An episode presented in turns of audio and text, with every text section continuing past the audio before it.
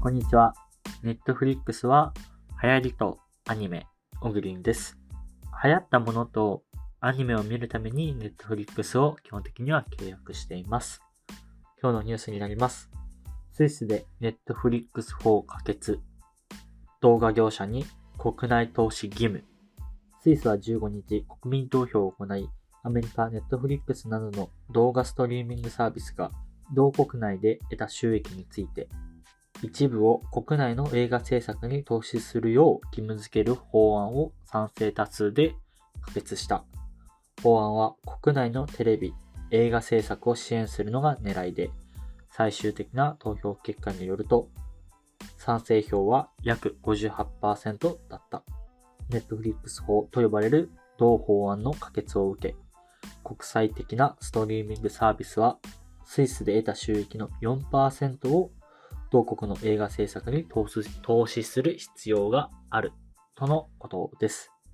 ネットフリックス法、一国の、えー、法律の名前にサービス名が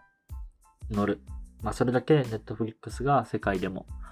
影響力のあるサービスになってきたということだと思います。で僕自身まずこれを見てですね、あのー、感じることは2点あるなと思ってます。まず1点目は、えっ、ー、と、ネットフリックス側としてこの法案に対してどういったように受け取っているのかっていうところですね。えっと、まあ民主主義だし、市場主義だし、まあそういったところの競争原理を考えると、非同国の事業者が入ってきて、で、その収益を、えっ、と、どこでどう使うかっていうのは一種、まあ、法律で定められた範囲に従えば問題ないとは思うんですね。でそうしたときに、まあ、基本的に Netflix の番組って、Netflix の社員さんがどこで、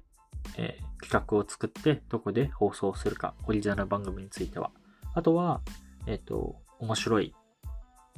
制作会社、僕先ほどアニメっていうような話をしましたけど、そういったところと提携をして、まあ、放送すると。なんで、オリジナル制作の制作費に携わる、まあ、俳優さんとか女優さんとかの費用が、まあ、どこの国の人なのかと、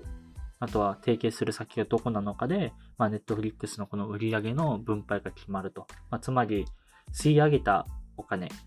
まあ、吸い上げたって表現悪いですね。えっと、会員費として、えっと、計上された売り上げが、その後、どこで消費されるかっていうのは、まあ、ネットフリックスがどういった制作をどこでやるかで決まってくるわけなんですけど、まあ、それをしっかりとスイス国内でやりましょうという法案なんですけど、まあ、スイスの中からすると義にはかなってるなと思う一方で、うん、スイスの制作会社とかどのくらい面白いのか僕にはちょっとわからないんですけど、えー、面白いコンテンツをしっかりと作るっていう意味で言うと、この法案がどのくらいスイスの人たちの思いに対してネットフリックスが賛同しているのかなっていうのがまず気になりましたと。でもう一個は先ほど言ったような観点で、えっと、地元の企業さんがしっかりと潤う仕組みを作るのはいい一方で、さすがにネットフリックスの売り上げで作るんだから、それは、まあもちろん多分そうだと思うんですけど、ネットフリックス上で見れる。かつ、えっと、非国内なんで、えっと、スイス以外の国にも閲覧できるっていう形を取るのであれば、えっと、スイス同、スイス制作の映像を、まあ、他国に調べる、あの、宣伝することにもなるし、まあ、ネットフリックスとしては自分たちのコンテンツが増えるっていう意味で、まあ、うん、承諾もし得る内容なのかなっていうふうには思います。あの、欧州ではポルトガルでも同様の法律が選定されてるらしいんですね。あと、デンマークとかスペインも検討しているそうで、まあそういったような、うん、ことが、まあ動画制作とか限らず、既存事業で結構売り上げがあるような業界